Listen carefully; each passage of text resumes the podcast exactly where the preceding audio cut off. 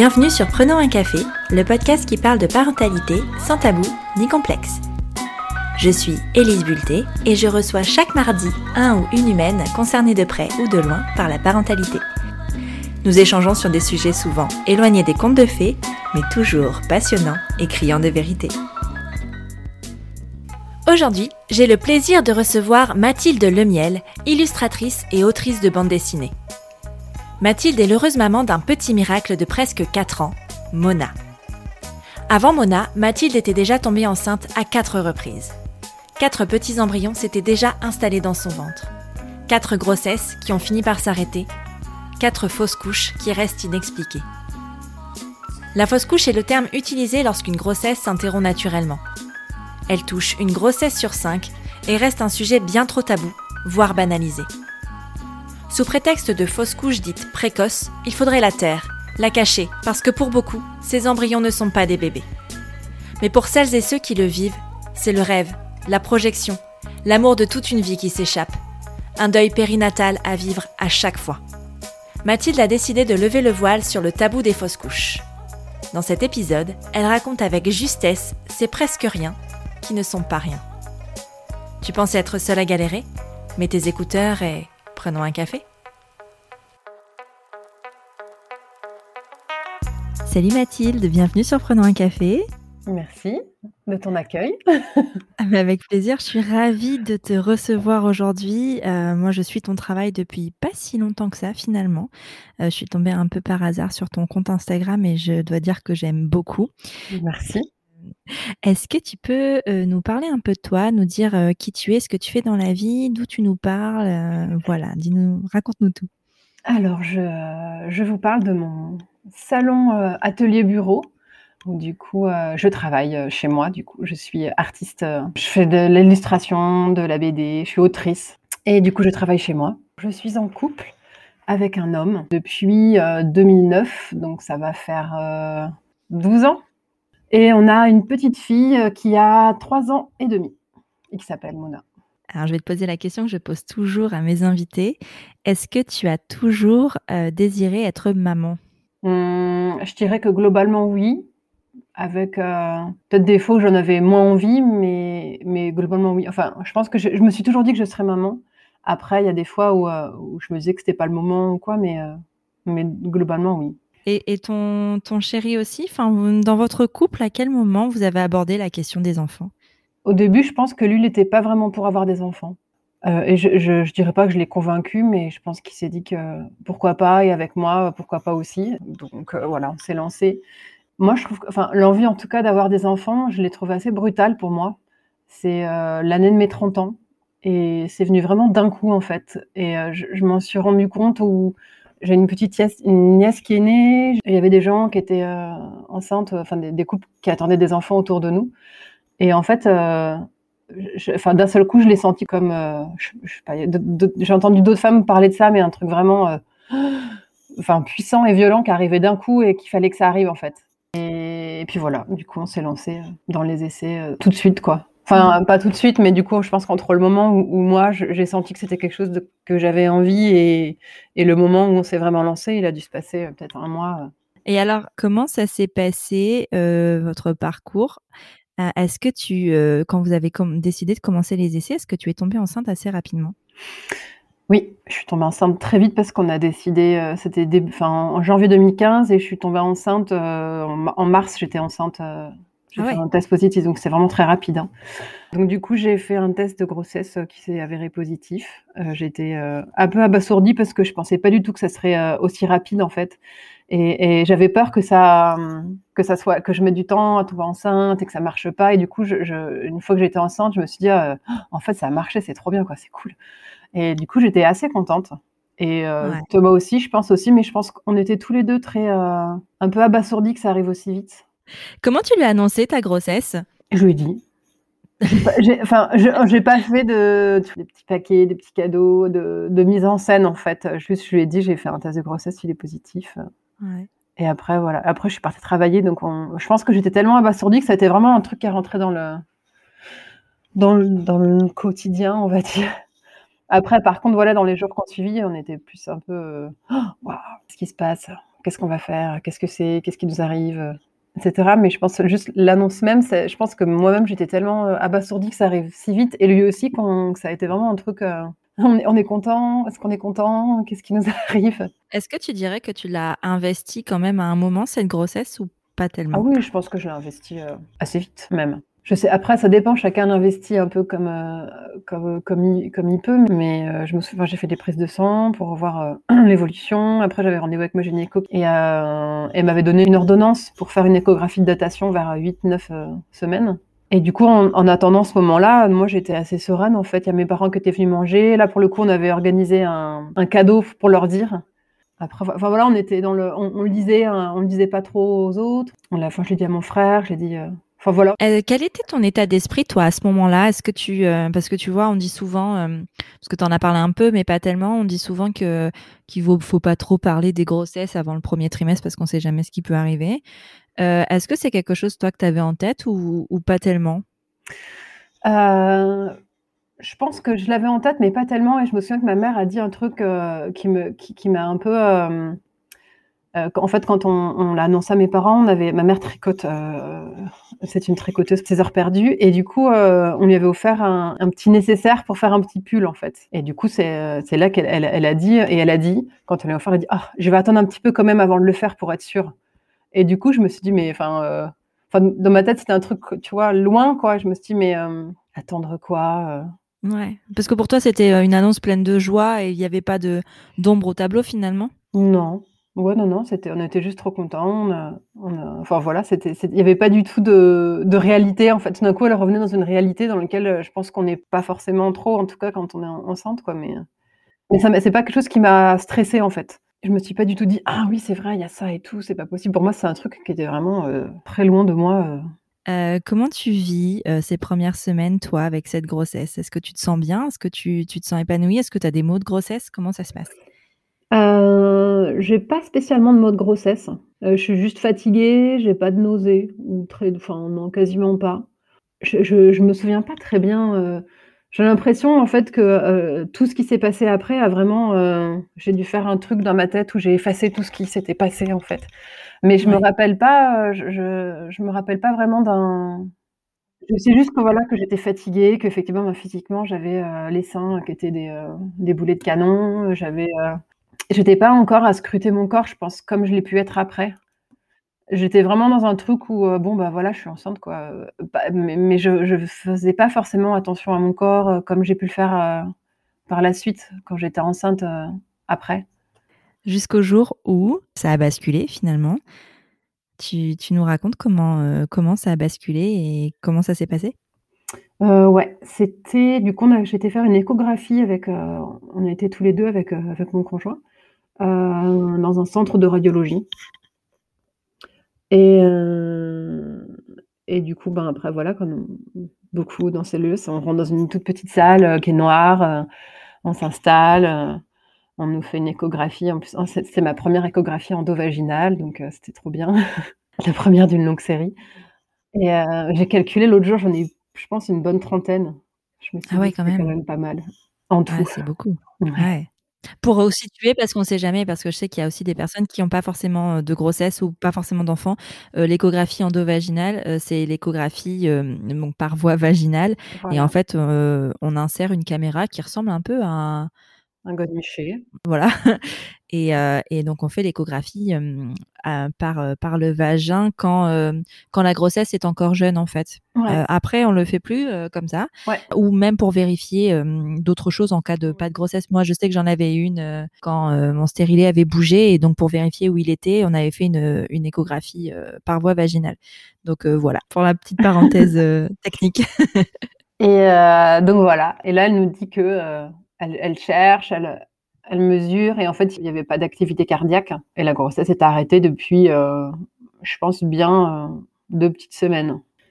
Et là, euh, je pense que, moi, autant que mon conjoint, on est vraiment abasourdi, en fait. Enfin, je me souviens d'un espèce de mais what the fuck enfin pardon pour les grands mots. Enfin mais qu'est-ce qui qu'est-ce qui nous arrive en fait? Qu'est-ce que c'est que ce truc? Mais c'est pas enfin c'est pas possible. Je, me rappelle me rhabiller, euh, Je me rappelle, heu, il a fallu aller payer et tout, c'est mon conjoint qui a été enfin, des trucs un peu mécaniques. J'ai appelé tout de suite ma gynéco qui du coup m'a dit d'aller enfin j'ai eu rendez-vous avec elle le len le lendemain directement et j'ai envoyé des messages à mon frère et à à mes parents et voilà. On est rentrés chez nous. C'était pendant les vacances d'avril et il faisait très beau ce jour-là. Mais ouais, après je pense que je je je j'ai pas trop de souvenirs de ce jour-là, de qu'est-ce que j'ai fait, qu'est-ce que j'ai je pense que j'ai commencé à regarder sur internet qu'est-ce que ça voulait dire. Parce que j'avais eu aucune information, en fait. Tu tu avais jamais, enfin dans ton entourage, il y a personne qui avait été confronté à ce cas de figure?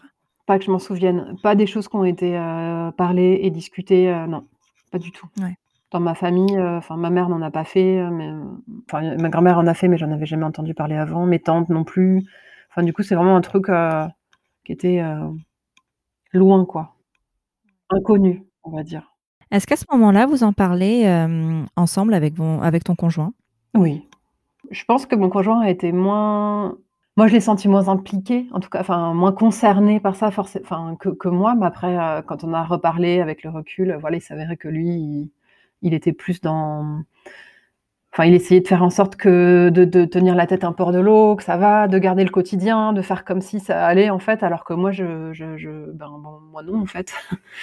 Mais, hem, je me souviens j'étais vraiment triste, mais je me souviens que dans ma tête, je me disais quand même, heu: «Voilà, ça arrive, heu, c'est pas grave», ma gynéco, elle m'avait dit, que ça arrivait souvent pour une 1re grossesse. J'ai fait: «Super, genre tu aurais pu me le dire avant en fait, ça aurait peut-être moins fait une grosse claque dans la gueule», enfin, c'est un peu, heu, aberrant quoi. Puis enfin, puis moi j'avais que des plein de femmes autour de moi pour qui il n'y avait jamais eu de fait de fausse couche en 1re grossesse, donc je voilà, je tombais un peu de des hauts avec ça et du coup ma gynéco me donne, heu heu, me dit qu'à au à au stade auquel je suis, je vais prendre des médicaments pour évacuer. Du coup, c'était du Cytotec qu'elle m'a donné. Je crois que du coup c'est un médicament qui est, qui n'est plus donné et à la base, bah, à la base, c'est un maga un magasin, un médicament pour les, les ulcères d'estomac et en fait, ils se sont rendus compte que ce médicament, heu, faisait des des contractions utérines. Et quand on est enceinte, ben, du coup, ça fait sortir en fait. C'est ce qu'on donne ce qu'on donnait aussi pour les IVG et heu, du coup, elle me donne ce médicament, le Cytotec. Et je les prends pas tout de suite parce que genre, elle me le donne un c'était un lundi que j'ai fait l'échographie, elle me les donne genre le mercredi. Et heu, genre le vendredi, il y a les mes beaux-parents qui arrivent et j'avais pas du tout envie, heu, elle me disait que ça pouvait faire un peu comme les grosses règles et j'avais pas du tout envie de en fait de de vivre ce moment-là, heu, avec eux. J'avais envie que ce soit un moment où on soit juste mon conjoint et moi et et et tranquille en fait, un peu solennellement, je sais pas si ça a du sens, mais en tout cas pour moi, à ce moment-là, c'était vraiment important. Du coup, je le prends pas et c'était des jours qui étaient un peu, difficiles du coup parce que je me disais: «Ouais bon, j'ai un truc, un truc, enfin j'ai ce qui était mon bébé, heu, mort en moi et je peux pas, il faut que j'attende en fait» et je me souviens que c'était un peu difficile, surtout qu'il fallait faire, heu, comme si, on allait bien, même si on avait dit ce qui se passait, fallait, voilà, ils étaient contents de nous voir, il y avait un peu de joie et de bonne humeur et que moi j'avais juste envie en fait de me foutre devant des films et de manger des gâteaux et de qu'on me foute la paix. Mais du coup j'ai, j'ai tenu bon et quand ils sont partis, j'ai pris les médicaments. Les ça m'a rien fait du tout. Du coup, j'en ai repris, heu, je suis allée revoir ma gynéco qui m'en a redonné et du coup là, ça hem, fait effet, bien même. C'était un dimanche. C'était la fin tout se passe pendant les vacances scolaires en fait. À l'époque, je bossais dans une école, mater une école primaire.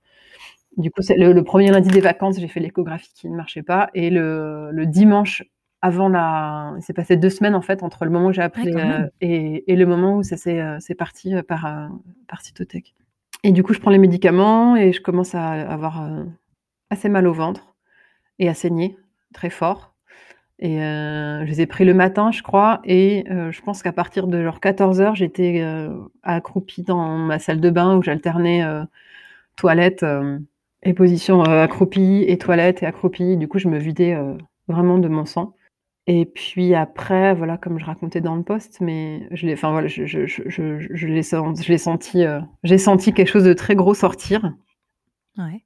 et faire plouf dans la cuvette et je me suis dit: «Ça doit être ça». Donc j'ai, heu, je me suis relevée et j'ai, j'ai regardé et je l'ai pris dans ma main pour voir et je pense que c'était ça, que c'était, Enfin voilà, ça ressemblait à un œuf avec un truc dedans, quoi. Enfin un œuf, pas un œuf, mais un œuf qui aurait pas de coquille, mou. Et je l'ai remis dans les toilettes et j'ai tiré la chasse. Et après, je me suis vraiment revidée de mon sang encore. Et après, j'ai perdu connaissance. Je pense que j'ai euh, directement, enfin, je, me suis me, senti partir et j'ai appelé mon conjoint qui est arrivé euh, genre pile au moment avant que je m'étale la tête contre le carrelage. Et du coup, a, il m'a amené aux urgences et euh, voilà, je, je perdais beaucoup de sang et j'ai fait un malaise vagal, je pense, dû au, enfin voilà, au sang, à la douleur, à l'émotion aussi. Et aux urgences, on m'a dit que tout était sorti en fait, donc je pense que c'était, il restait juste des morceaux de d'endomètre. Ouais, voilà, c'est ça. Euh, est-ce que, enfin, j'ai plusieurs questions par rapport à, ça. Est-ce que c'est courant, normal, qu'on propose ce genre de, pas d'intervention du coup, mais euh, de prise de médicaments alors qu'on n'est pas accompagné Parce qu'en fait, tu étais euh, seule à la maison à ce moment-là. Et, et c'est quand même assez spécial comme façon de faire. Moi, je trouve ça assez pas bien, même déplorable, j'allais dire. Sachant que je sais que en, relisant après, je sais pas si ça se fait vraiment, mais en relisant euh, les protocoles du coup de, l'IVG qui sont qui disent qu'avant neuf semaines, en fait, on, reçoit une fiche quand on prend le médicament. Euh, c'est le même médicament et du coup, on, a une fiche et il y a passé un certain stade, on doit les faire à l'hôpital en fait. Euh, ce qui n'est pas euh, le cas, enfin en tout cas moi j'ai l'impression que c'est pas le cas pour beaucoup de fausses couches où on donne juste le médicament, on dit ça va faire des grosses règles. Il n'y a pas d'accompagnement en fait, il n'y a pas de. Est-ce que tu penses que c'est parce que sur l'IVG l'embryon est vivant? Peut-être qu'il y a de ça aussi, tu sais, sur l'IVG ils veulent s'assurer que que l'embryon n'est plus en vie après derrière?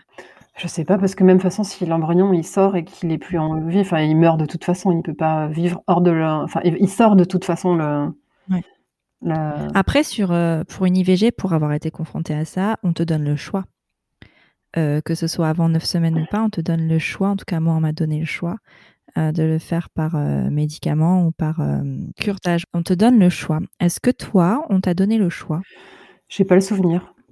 En tout cas, pour cette première fois, je n'ai pas le souvenir qu'on m'ait donné le choix. Je ne sais plus. Peut-être que peut-être que oui, peut-être que j'ai choisi les médicaments, peut-être qu'elle m'a dissuadé de elle m'a donné le choix, mais en me disant, euh, euh, que voilà, faut passer, euh, moi j'avais jamais été à l'hôpital avant, enfin je je me suis jamais fait opérer, j'ai jamais j'ai jamais eu d'anesthésie générale, jamais rien, donc je me suis dit: «Bon, je sais pas». Mais en tout cas, je pense que c'est vraiment très, aléatoire et en fonction des médecins, en fonction de sur qui on tombe, et euh, il y a des femmes à qui on va dire: «On fait rien», il y a des femmes à qui on va dire, euh, à six semaines, on fait une aspiration, à d'autres à qui on va dire: «Eh ben, on va te donner ça», j'ai l'impression qu'il n'y a pas vraiment de protocole, en fait, euh, qui est mis en place ou alors il dépend des maternités ou des gynécologues ou des urgences dans lesquelles on va, mais ils sont pas forcément, globales. Ou alors je les mmh. connais pas, mais alors en tout cas, ils sont très aléatoires parce que moi, quand je pose des questions à mes abonnés, c'est toujours, enfin, ça va dans tous les sens, quoi. pas de. Il n'y a pas de bonne réponse. Non. Parce qu'en fait, il est aussi possible que la grossesse s'évacue euh, euh, d'elle-même, Bien sûr. sans intervention. Bien sûr, c'est aussi une possibilité. Elle, ça peut être long en fait. Je sais que si c'est si trop long, il y a des risques d'infection, donc ils, préfèrent, euh, ils préfèrent les médecins mmh. évacuer. Mais voilà, encore une fois, c'est effectivement c'est à la patiente de décider un peu ce qu'elle aurait envie, quoi. Moi, je trouve quand même ça aberrant que tu sois seule en fait, que tu ne ah, sois pas accompagnée dans ce moment-là parce que non seulement tu es dans une certaine détresse émotionnelle et en plus tu sais pas à quoi t'attendre en fait. La preuve, enfin toi tu es, euh, quand même euh, tombée dans les pommes. Ah ouais, moi je me suis ouais, non, et il y a tellement de j'ai eu beaucoup, beaucoup de témoignages de personnes qui savent pas quoi faire et même de de qu'est-ce qui va sortir, c'est très angoissant aussi de savoir qu'est-ce que je vais voir. Est-ce que, euh, est-ce que ça va à quoi ça va ressembler? Est-ce que je vais le remarquer? Euh, qu'est-ce que j'en fais? Où est-ce qu'il va? Enfin, je trouve qu'il y a enfin, ça manque tellement d'accompagnement là-dedans. Moi, je trouve que c'est vraiment un truc, euh, à à faire, quoi. Mais comme tout ce qui touche à la fausse couche, c'est un sujet quand même très tabou. On n'en parle pas, pourtant c'est quand même assez courant, mine de rien. Mais, mais on n'en parle pas. Euh, dans les familles, on n'en parle pas non plus. C'est quelque chose qui est souvent euh, caché. Ce sont des, il y a beaucoup de secrets de famille qui sont liés aux, fausses couches. Moi, par, par exemple, j'ai appris euh, il y a deux mois que ma grand-mère avait fait une fausse couche. Je le savais pas parce que c'était juste pas un sujet. Comment toi, psychologiquement, dans, dans ton entourage, quelles ont été les réactions quand tu as annoncé, aux personnes donc qui étaient au courant que ta grossesse était arrêtée? De manière générale, du soutien. Ouais. de la tristesse, de la enfin, j'ai le mot déception qui vient, mais c'est pas vraiment de la déception, c'est, c'est de la: «Oh là là, non, mon Dieu», enfin, un truc comme ça, quoi. De manière générale, la première fausse couche après j'ai eu des, mmh, j'ai bien sûr eu des des réflexions, comme, c'est enfin, là, je pense que tout le monde a eu, pour la première j'ai eu droit, après j'avais plus trop droit, en fait. la prochaine sera la bonne, enfin les trucs, c'était pas vraiment un bébé, tous ces trucs-là, qui sont, j'ai l'impression, très, courants. Je pense que c'est des phrases qui sont prononcées par des personnes qui ont jamais été confrontées à ça. C'est ça, exactement et et sans et sans mal d'ailleurs, hein, c'est pas, c'est des mots qui peuvent, Peuvent blesser. C'est ça. Et c'est pour ça qu'on fait ça aujourd'hui aussi, hein, et c'est pour ça que je pense aussi que ton travail est aussi important parce que parce qu'il faut libérer la parole là-dessus et montrer que que ben non, c'est pas rien en fait, c'est pas, même si ça arrive souvent, c'est pas anodin. Et c'est rigolo parce que je reçois beaucoup aussi de messages moi de femmes, qui disent: «Ouais, je vous écris parce que j'ai en fait j'ai une amie qui a fait une fausse couche il y a, 3 mois et là moi je suis enceinte comment je peux lui dire sans lui sans la blesser? Comment je peux euh, et du coup, je, trouve ça, enfin, je trouve ça trop bien que qu'il y ait cette considération-là qui existe. Je trouve ça chouette. Cette empathie qui découle de, de, de notamment ton travail. Euh, sur les semaines qui ont suivi ta fausse couche, comme ta première fausse couche, mmh comment toi tu le vis? Comment tu réagis? Est-ce que tu penses à, un après, à une future grossesse, euh, ou alors tu mets tout en stand-by? Alors moi, je pense que je suis directement dans la future grossesse qui arrive après. J'ai très envie de retomber enceinte. J'attends désespérément mon retour de couche qui met, euh, presque deux mois à arriver. Oui, parce que c'est on parle de retour de couche comme, euh, comme avec une grossesse qui arrivait à terme. Oui, voilà, comme une c'est le même terme et j'attends, euh, vraiment, désespérément ce retour de couche pour me remettre dans les essais et il arrive, un mois et demi après.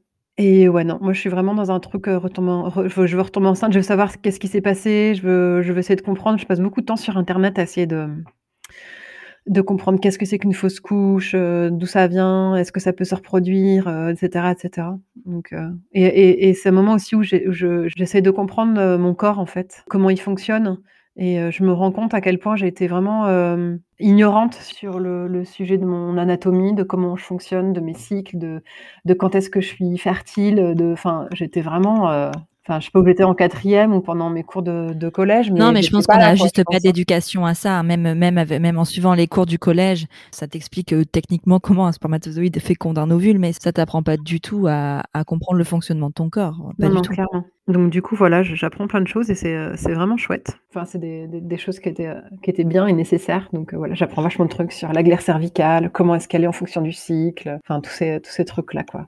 T'apprends à te connaître, quoi. Exactement.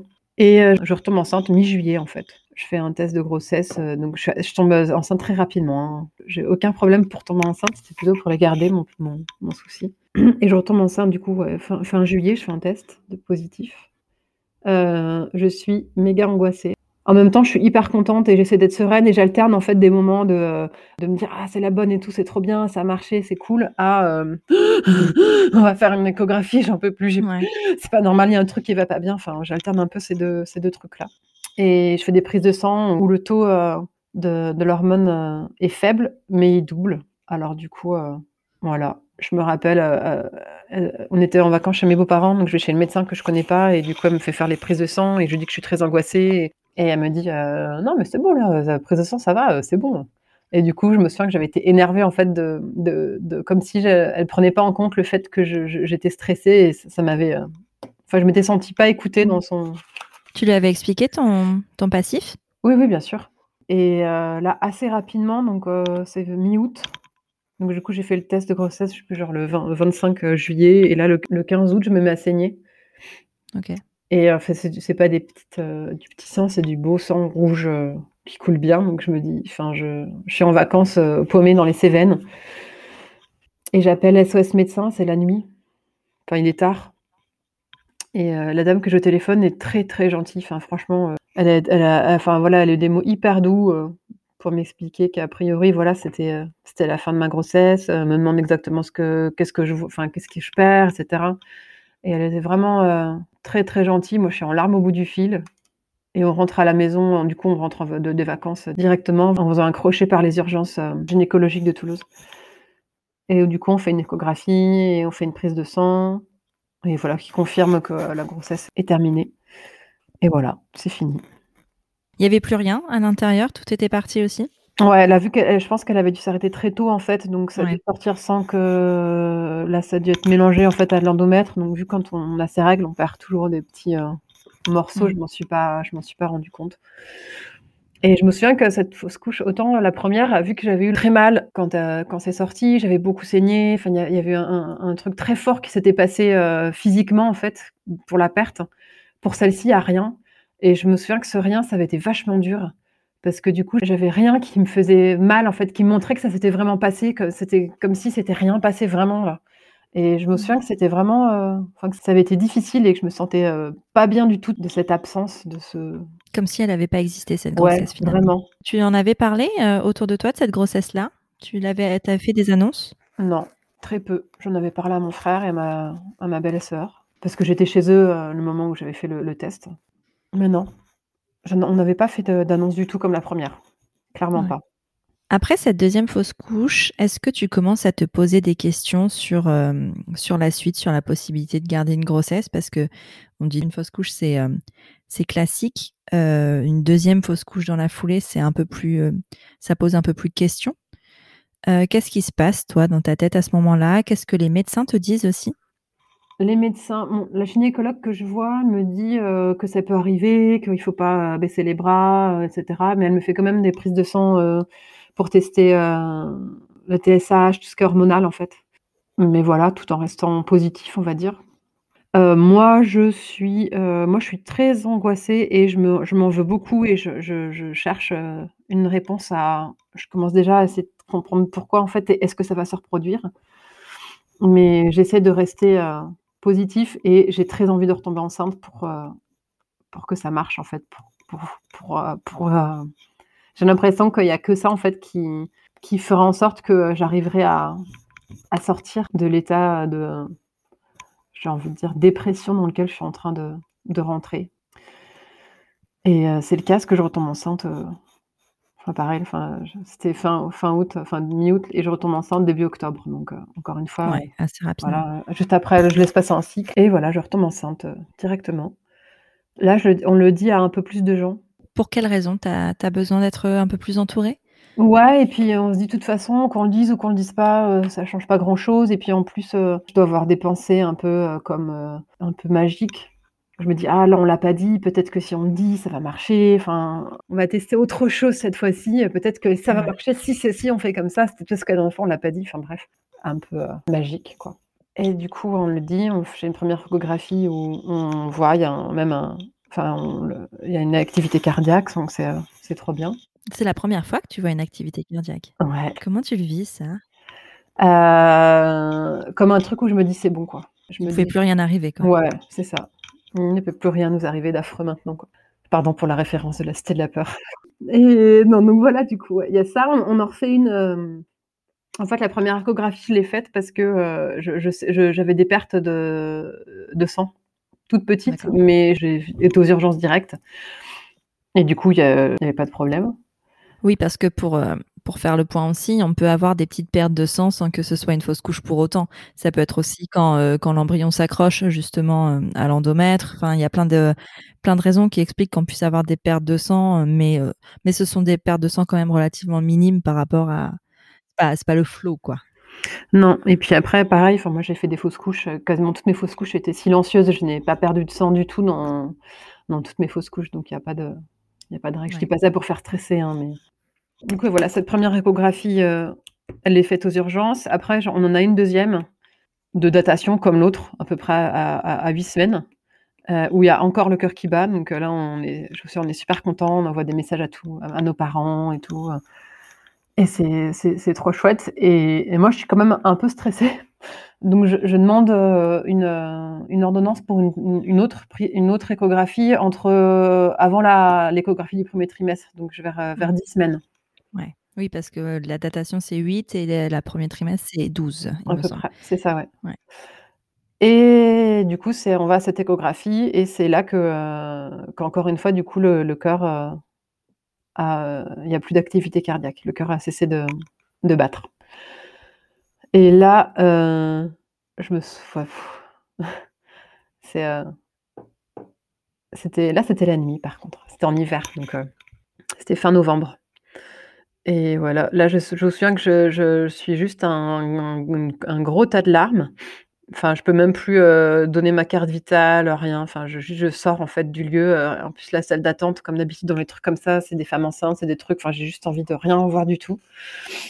J'appelle tout de suite ma gynéco qui répond en direct et, euh, et qui me donne, euh, enfin qui me dit d'aller voir. En fait, là, où je fais les échographies, euh, il y a une clinique qui est juste au-dessus. En fait, elle fait partie d'une clinique. Et là, il y a un gynécologue qui est un collègue à elle qui fait des, des aspirations, curtage. Du coup, il me dit allez le voir, il vous attend maintenant. Là, je l'ai appelé. Enfin, je vais l'appeler. Donc, vous montez et il, il va vous recevoir tout de suite. Et euh, du coup, je le reçois, euh, enfin, je, le vois dans la foulée. On prend rendez-vous pour faire une aspiration parce qu'il me dit que c'est trop grand en fait pour partir. Enfin, c'est mieux. Puis, moi, vu l'expérience que j'avais eue avec le cytotech, je voulais plus jamais recommencer ce truc-là. C'était même pas la peine. Du coup, on se, on se voit euh, directement. On prend rendez-vous. ben, on est, on est, c'est un lundi, je crois que j'ai fait l'échographie. J'ai vraiment l'échographie les lundis. Mmh. Et on a rendez-vous, euh, j'ai rendez-vous pour je me fais, euh, opérer du coup le jeudi. De la même semaine? Ouais. Ah, c'est hyper rapide cette fois-ci, tu attends pas deux semaines, euh, comme la première fois? Non, non. Est-ce que ton conjoint est avec toi sur cette échographie-là? Sur celle-là, oui, il est avec moi. après mon conjoint il a dû enfin, il travaillait, hors de la ville, pendant deux jours par semaine et il est les deux jours par semaine, il partait du mardi au jeudi, après-midi. Du coup, il ne peut pas en fait euh, prendre des jours comme ça aussi vite. Ou il veut pas, enfin je sais pas. En tout cas, il le fait pas. Et c'est une amie qui m'accompagne à l'hôpital. Et je me souviens que ces jours, euh, déjà, je, prends aussi rendez-vous avec mon médecin traitant pour euh, avoir un arrêt maladie, parce que ça, on n'en parle pas non plus, mais les arrêts maladie, moi, j'ai dû les demander à chaque fois. On m'a jamais dit, non, jamais. Euh, et même quand euh, j'avais fait euh, la première fausse couche, du coup, j'étais à l'hôpital, aux urgences, après mon malaise et avoir perdu beaucoup de sang, la, dame de l'hôpital m'a gentiment donné deux jours.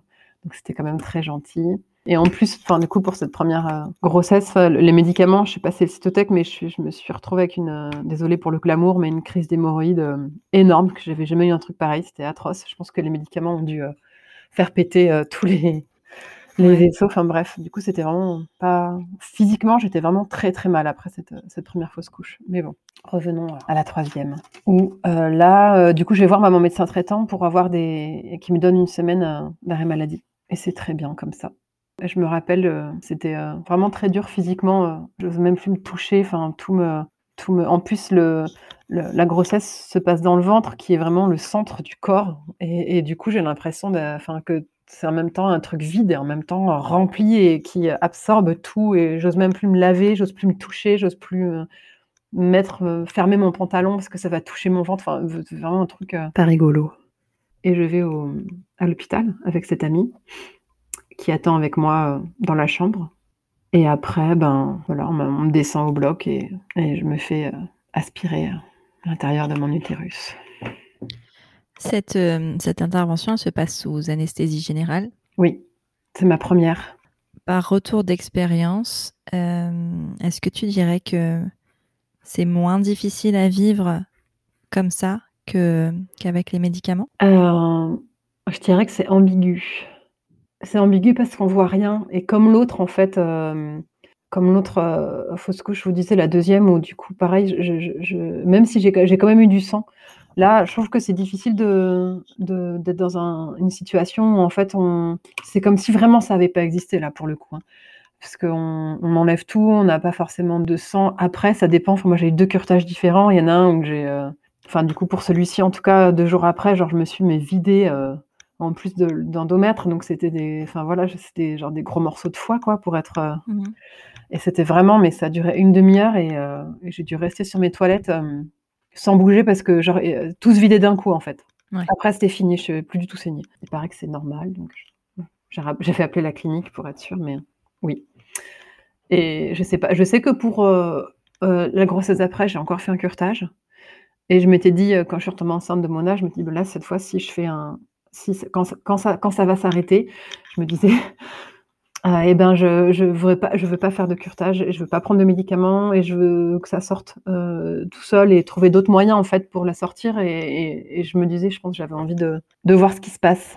J'avais besoin de voir ce qui se passe. Ouais. Parce que je trouve que c'est un peu un moyen aussi de s'écarter de ce de de ce qu'on est en train de vivre, en fait et c'est bien, mais c'est pas bien. Ouais. Enfin, ou alors faut trouver un moyen après pour se raccrocher à cette à se remettre dans cette réalité, en fait. Ouais, de se dire que tout ça, ça a existé et de parce que si mine de rien, heu, cette histoire d'anesthésie, c'est pas c'est pas anodin. Tu t'endors, heu, enceinte et tu te réveilles, heu, tu n'es plus enceinte. C'est, hyper, c'est très violent, c'est vrai. Enfin, je je je sais que c'est une une réflexion que j'ai eue, aussi, là-dessus, quoi. Et en plus, c'est peut-être fait par un un système aussi qui qui fait que, on enlève tout vite, en fait et et et puis un un système très, je enfin médical, heu, qui est très dans l'urgence, dans la vitesse, dans il faut que ça aille vite, il faut que ce soit nettoyé, il faut que ce soit propre, alors que sans laisser le temps, en fait, que ça se fasse, hem, naturellement. Et j'avais lu un article de Marie-Hélène Laë sur son blog, heu, Marie accouche là, ça devait être, au moment de ma ma 4e, heu, fausse couche, qui m'avait vraiment, fait beaucoup réfléchir, où elle raconte, en fait, elle est enceinte de jumeaux et elle fait une fausse couche et en fait, on l'a prie de soit prendre les médicaments, soit faire un un curetage et en fait, elle refuse. Et elle est obligée de négocier, en fait, avec, le l'hôpital pour, heu, pour avoir le droit de faire ça, en fait, comme de devoir faire comme elle a envie. Et et du coup, elle parle, elle, de ça, de de cette, obligation, en fait, de devoir, forcément le faire vite. Il faut évacuer, il faut que ça sorte. Alors qu'on peut aussi, si on a envie, prendre le temps, Parce qu'en fait, quand tu fais une fausse couche comme ça, il y a pas forcément, heu, de risques, heu, enfin, il y a certainement des risques d'infection à un moment, mais si s'il y a pas d'indicateur, heu, on peut on peut clairement le la laisser partir toute seule. Oui. Comme toi, ta 1re fausse couche où, heu, tu disais, heu, vous êtes rendu compte que le cœur battait plus, mais que ça fait ça faisait déjà un petit moment que c'était le cas et toi, enfin, physiquement, tu as pas eu de problème, heu, lié à ça? J'ai eu aucun problème et heu et et c'est possible aussi, je pense. Alors après je suis pas médecin, donc je vais pas me me me lancer là-dedans, mais c'est possible aussi de le faire naturellement en ayant, peut-être des prises de sang ou des échographies régulières pour voir, en fait, où on en est, ça peut être 1 fois par semaine, par exemple, mais mais voilà. Mais ça peut être aussi, hem, éprouvant ça, parce que je sais que l'on a aussi l'envie quand on est enceinte que, heu, en fait, que de faire sortir, quoi. Faut que ça que ça soit fini et c'est aussi une envie que moi j'avais, heu, de, de de me dire: «OK, enlevez-moi ça, quoi». Le ça, du coup. Je veux qu'il sorte, enfin, je veux que ça sorte de moi et et c'était tellement insupportable de l'avoir à l'intérieur que, je je voulais qu'il soit à l'extérieur. Mais voilà, je me disais avec le recul après, est-ce que, peut-être que si j'avais fait différemment, j'aurais peut-être vécu les choses, heu, plus doucement et et avec moins de violence? Je sais pas. Je je je faudrait trouver des témoignages, heu, dans ce sens-là. Après cette 3e grossesse, est-ce que, heu, médicalement, il y a eu, des des recherches un peu plus poussées? Parce que tu disais que sur la deuxi après la 2e fausse couche, vous avez fait des des prises de sang, et en fait, rien ne rien n'est ressorti de ces prises de sang? Non. Est-ce qu'après la 3e, il y a eu, d'autres, recherches, médicales? Sur les causes de ces fausses couches? Après la heu, déjà après ma 3e fausse couche, ma gynéco m'a dit que enfin, ça serait mieux si j'allais voir quelqu'un qui était spécialisé en infertilité. Heu, donc du coup, je prends rendez-vous avec une femme spécialiste en infertilité et j'ai rendez-vous avec elle, en décembre, j'arrive à avoir un rendez-vous avec elle en février et elle, elle me fait faire, heu, à moi et à mon conjoint, toute une batterie de tests, tout ce qu'on fait, en fait, heu, pour les fausses couches à répétition. Donc enfin, j'ai moi, j'ai des échographies 3D, j'ai plein de prises de sang sur, heu, la réserve ovarienne, on a des trucs génétiques, un spermogramme, toutes les maladies, les lupus, les trucs, tout ça pour voir, en fait, s'il y a un souci, mais du coup, il y en a aucun. Enfin, en tout cas, il y a des petites carences par-ci, par-là, mais il y a rien qui, justifie, voilà et qui explique, les fausses couches, rien. Est-ce que, après cette 3e fausse couche, parce que mine de rien, tu as vécu 3 grossesses en moins d'1 an Ouais. est-ce que, on te dit ou est-ce que tu penses que tu as besoin d'un break physiquement ou est-ce que tu enchaînes directement sur un autre essai? On arrête un peu. Heu, moi, j'en avais besoin, je pense, physiquement et même moralement, en fait, c'était trop difficile. Bah, déjà, jusqu'au rendez-vous, on on fait pas d'essai, au rendez-vous de la gynéco, donc en février et qu'on attend d'avoir tous les résultats, en fait, avant de de se relancer dans des dans des essais. Donc c'est en avril et c'est à ce moment-là qu'on se relance dans les essais et je retombe encore une fois enceinte directe. Et cette fois-ci, tu es suivie par un, médecin différent. Voilà, cette fois-ci, je suis suivie par une gynécologue, du coup, avec qui j'ai rendez-vous toutes les deux semaines pour, pour les échos et qui me donne aussi pour cette euh, grossesse, même s'il n'y a aucune, euh, aucune raison qui est trouvée, elle me donne un, un, traitement empirique, on va dire, avec de la progestérone et du, de la de l'aspégique nourrissant pour fluidifier le sang en fait. Dans quel état d'esprit t'es toi sur cette quatrième grossesse? Dans, le sens où tu as un suivi différent? Est-ce que tu te sentais plus rassurée? Est-ce que tu étais toujours angoissée?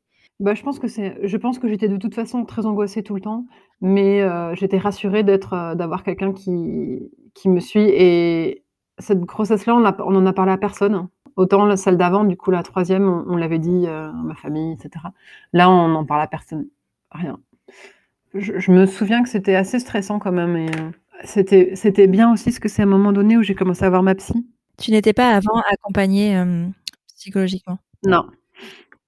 Non, bah, en fait, euh, c'est un truc que j'ai demandé ça moi, toujours j'ai toujours demandé est-ce qu'il y avait des des moyens d'avoir, euh, en fait, j'ai demandé à ma gynéco, j'avais demandé à mon autre gynéco, j'avais demandé, euh, dans les maternités où j'ai été aussi. Et non, j'ai pas trouvé, là-dedans. Donc en fait, moi, j'ai contacté l'association Agapa qui fait des groupes de parole autour de du deuil périnatal. Et c'est là que, et du coup, j'ai commencé en février, et c'était bien. Oui, parce que du coup, pour cette quatrième grossesse, tu avais un accompagnement plus global, non seulement médicalisé, euh, sur le suivi de la grossesse, tous les 15 jours, donc avec, plus de précision et à côté de ça, tu, tu pouvais, en parler, tu pouvais avoir, ce suivi psychologique, dont tu avais, besoin. C'est ça. Donc elle est quand même, vachement plus, facile, on va dire. Et puis aussi, euh, du coup, dans le groupe, euh, Agapa auquel je suis, euh, je rencontre une, une, jeune femme qui, est comme dans dans mon cas, qui fait des fausses couches à répétition et qui est enceinte en enceinte en même temps, en fait. Donc en fait, on peut partager, ensemble et c'est vraiment un grand soulagement, en fait, de pouvoir enfin parler à quelqu'un qui comprend, ce que Ce que tu vis, ce qu'on vit, quoi. C'est ça. Cette quatrième grossesse s'arrête également. À quel moment? Euh, elle s'arrête autour de 9 semaines, je pense. J'ai une échographie à à 10 semaines pareil et 10-11 euh, semaines je crois et pareil la grossesse s'est arrêtée dans les 3 jours, avant avant l'échographie et pareil du coup là ma ma sage-femme, ma ma gynéco, c'est encore un lundi d'ailleurs, en contact directement une de ses collègues dans la maternité qui est à côté et qui me reçoit directement dans la foulée aussi et qui programme un curetage pareil pour le jeudi en fait, exactement pareil. Cette fois-ci, euh, mon conjoint m'accompagne et euh, je sais un petit peu à quoi m'attendre, donc c'est moins difficile. Et puis surtout dans cette maternité, dans cette, c'est une maternité, mais enfin cet hôpital, pour les, les curetages, ils donnent en fait un, un, relaxant avant. D'accord. Ça change vraiment tout parce que pour la première aspiration, euh, enfin, je, je, me suis endormie, j'étais en, pleurs et quand je me suis réveillée, j'étais en pleurs aussi. Enfin, du coup, j'ai l'impression d'avoir pas arrêté de pleurer pendant à peu près, peut-être que même pendant l'opération, je pleurais, je ne sais pas. Et, et, là, je me souviens que je, je, suis moins, je suis plus détendue, c'est moins. Enfin, on, a, on a beaucoup plus pris soin de moi pendant cette euh, deuxième euh, expérience. Parce que la fois d'avant, voilà, on m'avait laissé dans un couloir toute seule pendant euh, 20 minutes à attendre que la salle se libère. On m'avait, enfin, il y avait tout un truc qui n'était pas vraiment agréable. Et euh, il y avait le brancardier qui m'avait dit euh, Non, mais tu vas voir, ça passe vite et tout, t'inquiète. Je fais ouais, super, juste ta gueule, quoi. enfin, des trucs euh, mis bout à bout qui, qui étaient un peu désagréables. Pour celle-ci, non, du coup, ça se passe mieux. Puis surtout, mon conjoint est là quand je me réveille, donc c'est quand même vachement plus agréable. Et voilà, après, on rentre à la maison. En fait, je, je, je pense j'en ai marre et j'ai honte aussi de rater tout le temps. Enfin, il y a plein de sentiments qui se mélangent. Je suis en colère, j'ai honte. C'est et surtout, euh, vu qu'il n'y a aucune raison qui a été trouvée et que ça recommence quand même, même avec un traitement empirique, c'est à ce moment-là que je commence à, aller à me dire, OK, je vais aller chercher ailleurs, en fait. Je prends contact, je fais de la microkiné, je, je, contacte un, docteur en médecine, en médecine chinoise, euh, je, j'essaie de, de, faire autre chose. J'ai pris contact aussi avec un autre, euh, un autre gynécologue qui est spécialiste des fausses couches à répétition sur Toulouse, qui me dit lui aussi, pareil que l'autre, faut continuer jusqu'à ce que ça marche. Donc, euh, enfin, super. Est-ce qu'avec ton psy, tu creuses aussi le sujet euh, sur une antériorité? Parce que moi, c'est un truc qui me qui m'intéresse beaucoup parce que je pense que, enfin, je suis même convaincue que la transgénération joue, joue beaucoup dans ce qu'on est aujourd'hui. Est-ce que tu, est-ce que vous creusez sur euh, sur l'antériorité comme ça qui pourrait avoir une conséquence type fausse couche? Heu, alors, moi, c'est une question que je me suis aussi beaucoup posée, forcément. Savoir est-ce que c'était pas, heu, psychologique comme on dit? Heu, sachant que moi j'ai une petite sœur qui est décédée de la mort subite du nourrisson quand j'avais 6 ans, 5 ans Ouais. et que je pense que c'est vraiment enfin, c'est quelque chose qui m'a marquée, je pense, normal, quoi et heu, moi, je me posais la question de savoir est-ce que c'est mon corps qui, du coup, fait qu'un se dit qu'un c'est c'est un bébé, ça peut pas vivre aussi longtemps donc à 2 mois, en plus elle est morte à 2 mois et 11 jours donc c'est quasiment, similaire, Ouais. heu, au au stade où ça s'arrête pour moi et du coup, mon corps, il s'a il il arrête tout, en fait, hem, à ce moment-là. Heu, après je pense que enfin, voilà, c'est des questions que je me suis posées, que je me pose encore maintenant, mais je me les pose de manière différente et je pense que c'est, c'est ce que m'a apporté, en tout cas, la médecine chinoise. C'est que, du coup, quand je vais voir la médecine chinoise, elle me fait un bilan, elle me dit qu'en fait, je suis, suis, heu, épuisée, que mon sang est pas assez, heu, fort et que c'est dû aux fausses couches qui, du coup, succinctivement, me m'épuisent, en fait et les grossesses et ça ça c'est un cercle vicieux, en fait, mais aussi d'avant et je pense que, j'avais fait un post là-dessus aussi, mais je suis persuadée que, que d'une manière ou d'une autre, la mort de ma sœur a impliqué, ce qui m'est arrivé. Dans le sens où où je pense que ça m'a ça m'a fait, heu, respirer d'une certaine manière, manger d'une certaine manière, vivre d'une certaine manière, qui fait que mon corps, mes organes et tout mon organisme, en fait, a grandi, en fait, avec cette, heu, cette peur-là peut-être que, heu, on peut mourir ou heu, ou faut pas trop s'a s'attacher, faut pas trop et et et que c'est une peur organique, en fait. Je sais pas si c'est clair ce que je dis, Alors pour moi, ça pas. parce que je suis à fond dans ces sujets-là, mais heu, je sais pas. Peut-être pas Au pour les pire, autres. s'ils ont des questions, ils nous les poseront. C'est ça. Mais moi, par exemple, je je je depuis que ma sœur est décédée, je mange plus de poisson, donc je me dis je peux avoir des carences dues à ça. Je sais que je respire pas bien. Je j'ai des je respire en j'arrête de respirer, j'ai des enfin, je j'ai des je pense que c'est des choses qui, même si ça découle pas forcément de ça, mais ça découle de de d'une manière que j'ai eue de grandir et d'être et que mon corps a eu d'être, en fait et heu et je suis sûre que ça a fait la personne que je suis avec ses cassures aussi et ses, heu et fêlures physiques, pas que pas qu'émotionnelles. Mais parce qu'en fait, ce qu'on dit rarement, c'est que enfin, c'est parce qu'on a tendance à beaucoup trop séparer, l'esprit du corps, alors qu'en fait tout est lié, tout est absolument lié et que ce qu'on vit émotionnellement a des impacts sur, ce qu'on ressent physiquement. D'ailleurs, enfin, les 1ers exemples, c'est quoi? Quand on est stressé émotion émotionnellement, on a mal au ventre. C'est un exemple bateau complètement, vraiment, enfin, le 1er exemple qui me vient, mais c'est ça. Et parfois ça va un peu plus loin que ça. Et c'est aussi des événements traumatiques, par exemple, qui créent, par exemple, un cancer chez certaines personnes. Ça a des, incidences, en fait et il faut pas les prendre à la légère. Et c'est pour ça que je prône absolument, j'œuvre pour la santé mentale, en tout cas, parce qu'elle est aussi importante que la santé physique et que parfois, souvent, à mon sens, heu, soigner, heu, soigner le mental permet de soigner le corps. Donc ouais, c'est pour ça que je te pose la question parce que c'est vrai que, quand tu me dis que tu, que tu, t'es intéressée à la médecine chinoise et que tu es allée creuser un petit peu les choses, je me dis que forcément, on a pu te mettre ce genre de lien sur la table. Est-ce que du coup, après cette 4e grossesse qui s'est arrêtée, ce médecin, médecin chinois, qui te dit que tu es épuisée, heu, vous décidez de d'arrêter les essais?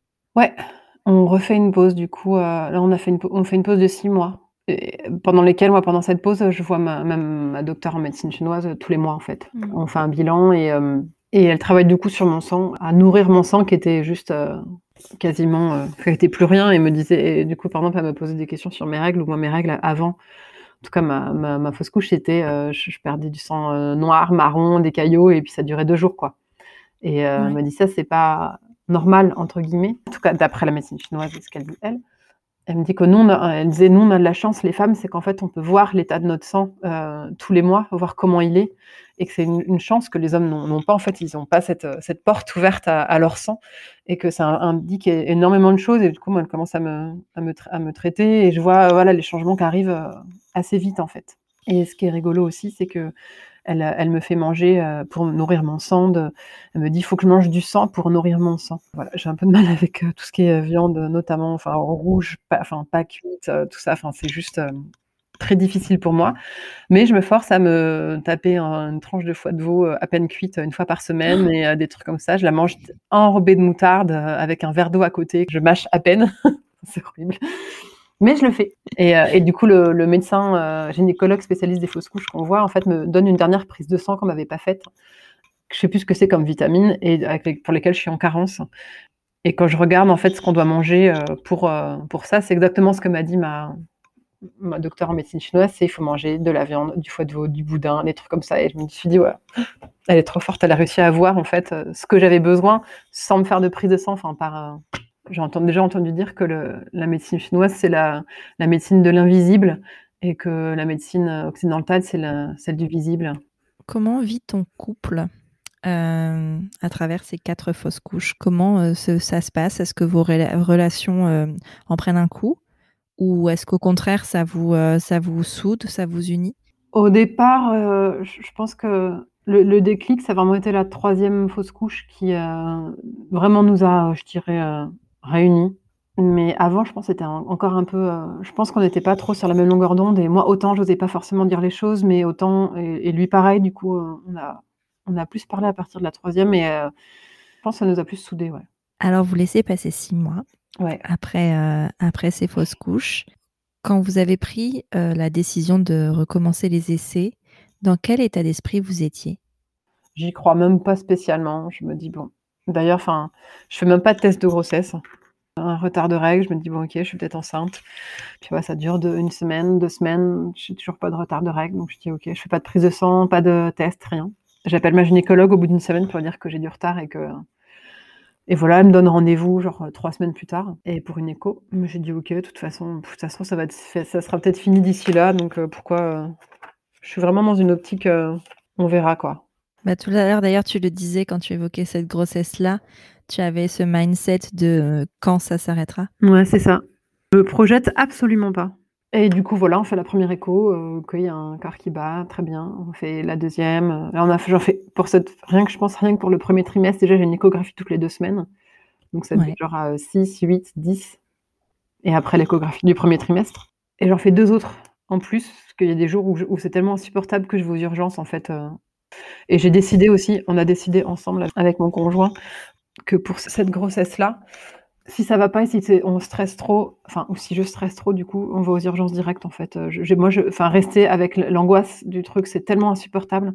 Je veux, veux plus, euh, je veux plus refaire ça, quoi. C'est fini. Donc, on, on va beaucoup plus facilement qu'avant aux urgences.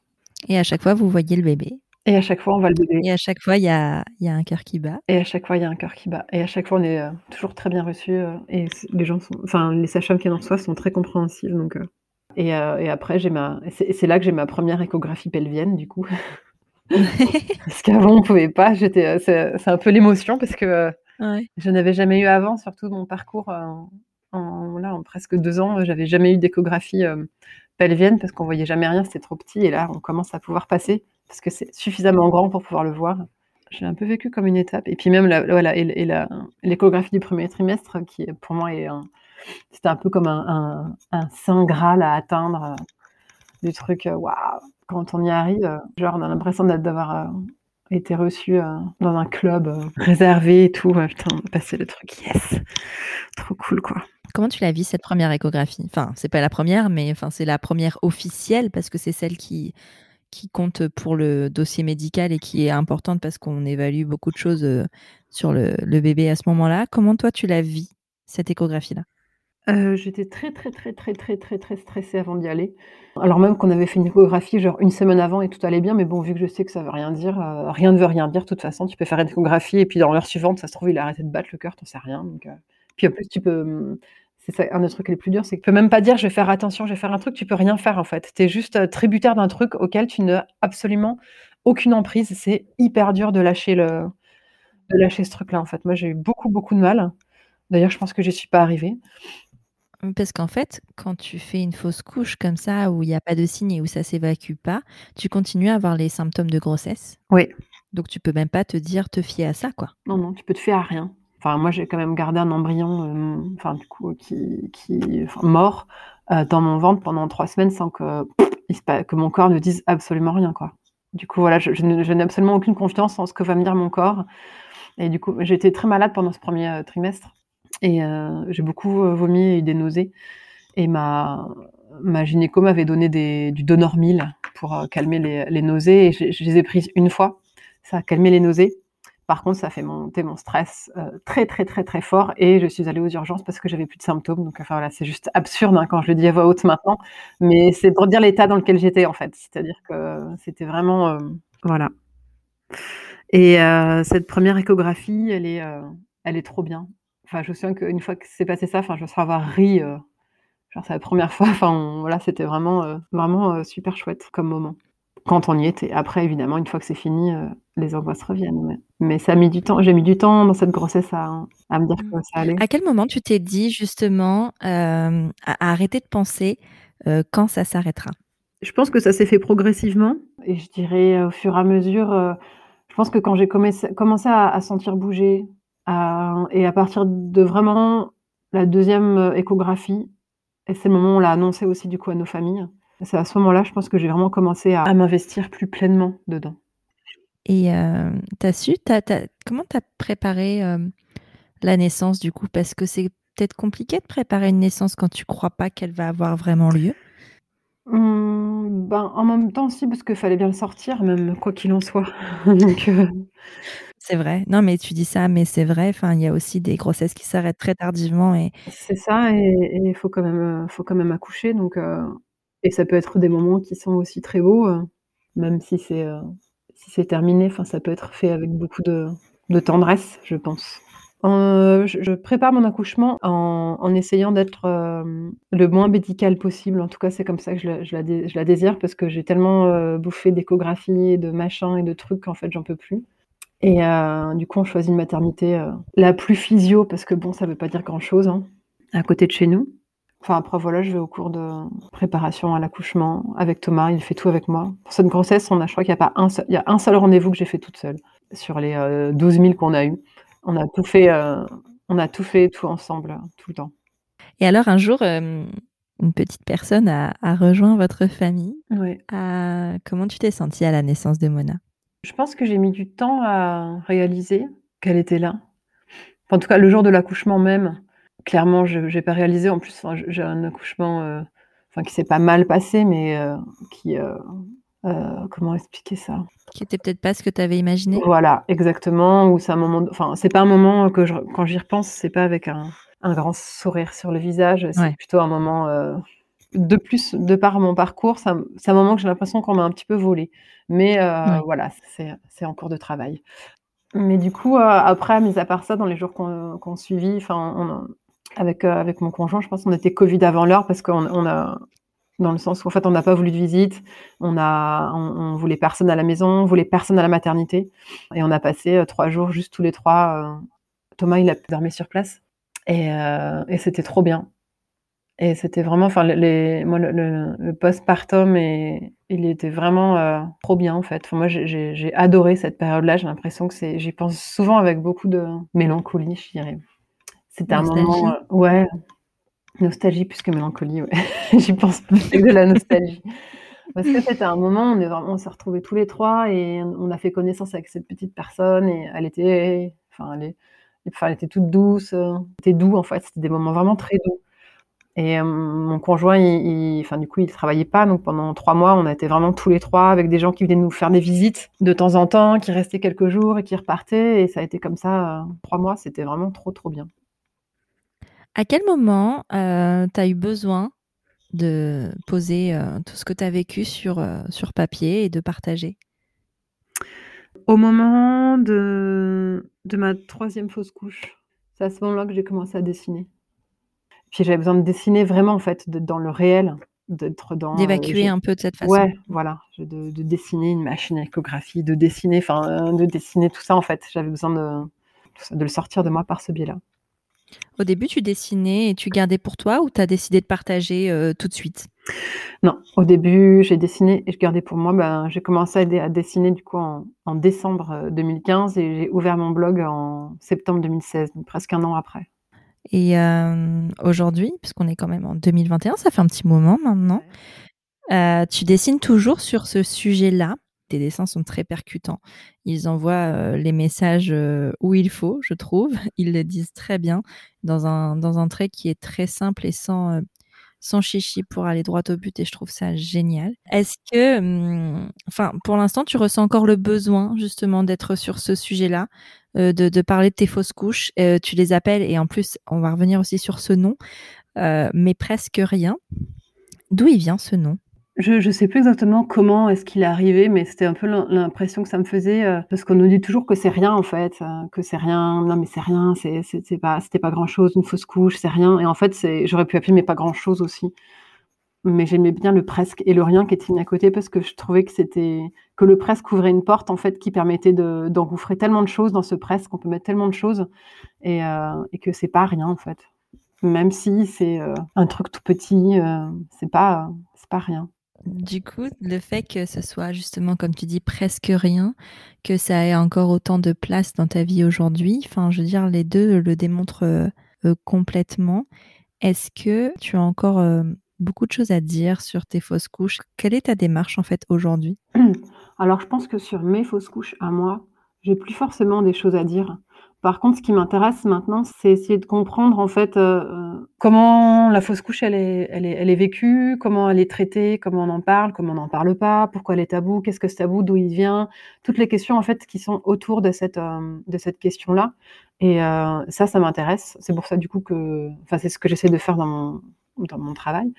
Et des fois, je suis étonnée aussi de choses. Par exemple, le post que j'avais fait sur sur les toilettes, sur la, pourquoi j'ai tiré la chasse, par exemple ça m'est venu, enfin, je, je, pensais pas du tout que ça aurait un, enfin, parce qu'il y a eu plus de 400 commentaires dessus. Enfin, c'est juste, et je m'y attendais, mais pas du tout à un truc pareil. Et c'est étonnant, et je me rends compte à quel point des fois que le besoin d'être connu se casse pour toutes les, pour les femmes en tout cas, se cache dans des tout, dans des petits détails en fait, même qui ne sont pas des petits détails, on est d'accord, mais dans, dans une action, dans, dans cette chasse qu'on va tirer, dans et, dans, et dans, dans des petites choses en fait comme ça qui Enfin, je trouve ça super intéressant, en fait, euh, dans, dans, dans, quelque chose qui pourrait être anecdotique, qui est tout sauf anecdotique et qui, qui a une bah importance énorme.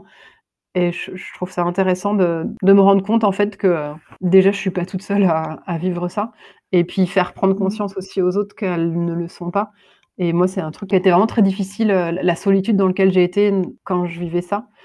Et, et moi, j'aurais aimé en toute euh, modestie, euh, euh, tomber sur un blog qui raconte ça en fait quand moi je vivais ça parce que je cherchais toujours des livres, des films, des trucs, enfin n'importe quoi où, ça en parlait en fait et il n'y avait pas grand chose en tout cas à mon époque. Mais c'est pour ça que ton travail est important parce que, enfin, ton travail et, j'englobe tout le travail qui y a autour de la parentalité qui traite des sujets euh, mmh, mmh. un peu plus tabous de manière générale. Enfin, oui, je m'englobe moi. Et alors, je m'auto-congratule. T'as bien raison, il faut des fois. Mais non, mais parce que c'est important et parce qu'il n'y a pas de sujet tabou et que, et que justement, il faut en parler. Moi, j'ai trouvé ce dessin, le fameux dessin de la chasse d'eau, euh, hyper percutant et euh, et il m'a fait, il m'a fait réagir et, me rendre compte qu'en fait, euh, on te dit pas comment tu dois réagir et surtout on légitime pas peut-être tes sentiments de se dire qu'en fait ce moment-là a été important. C'est pas, j'ai pas juste appuyé sur la chasse d'eau, ça a été important. C'est ça. Mais en tout cas, euh, merci beaucoup euh, au nom de, des femmes, des couples qui vivent ça. Mm. Merci pour ton travail parce que je pense qu'il est essentiel et que merci. et qu'il faut il faut le faire il faut, il faut lever euh, le voile sur, ce, sur les fausses couches, il faut lever euh, le voile sur toutes ces, tous ces drames qui arrivent parce que ce sont des drames. Ce ne sont, ce n'est pas rien. Ça, c'est pas parce que euh, on, on les voit pas physiquement qu'elles n'existent pas ces grossesses. C'est pas parce que on connaît pas ces bébés qui n'existent pas, parce que pour les personnes qui les ont portés, pour les personnes qui les font, qui les ont imaginées, elles existent en fait, et c'est ça. ça qui compte finalement. Donc, euh, merci Mathilde. Est-ce que tu peux nous euh, rappeler euh, où on peut suivre ton travail? Quelle est la suite pour toi, s'il te plaît? Alors, on peut suivre mon travail sur mon compte Instagram, mais presque rien. J'ai aussi un blog, mais enfin, c'est, en gros, c'est la même chose qu'il y a sur mon. Il y a même plus de choses sur mon compte Instagram que sur mon blog. Et après, je suis en train de sortir une, une BD qui va sortir en août, en librairie, fin août. Donc là, je suis en train de travailler dessus et et voilà. Merci beaucoup Mathilde pour ton témoignage. C'était un plaisir d'échanger avec toi. Et, euh, et je te dis à bientôt. J'espère que ce nouvel épisode t'a plu. Si c'est le cas, je t'invite à mettre des étoiles et des commentaires sur Apple Podcast ou iTunes pour m'aider à mettre en avant le podcast. Tu peux aussi soutenir Prenons un café sur Tipeee. J'ai très envie d'emmener le podcast encore plus loin, mais pour ça, j'ai besoin de toi. Alors si le cœur t'en dit, tu peux entrer dans l'aventure avec quelques euros. En échange de nombreuses contreparties trop sympas t'attendent. Un merci tout spécial à Pauline qui soutient Prenons un café ce mois-ci. Pour faire comme elle, rendez-vous sur la page Tipeee de Prenons un café. Tu es sur Prenons un café, le podcast qui parle des sujets de parentalité en toute transparence, sans tabou ni complexe. Je te retrouve mardi prochain pour un nouvel épisode et d'ici là, prends bien soin de toi. Autour d'un café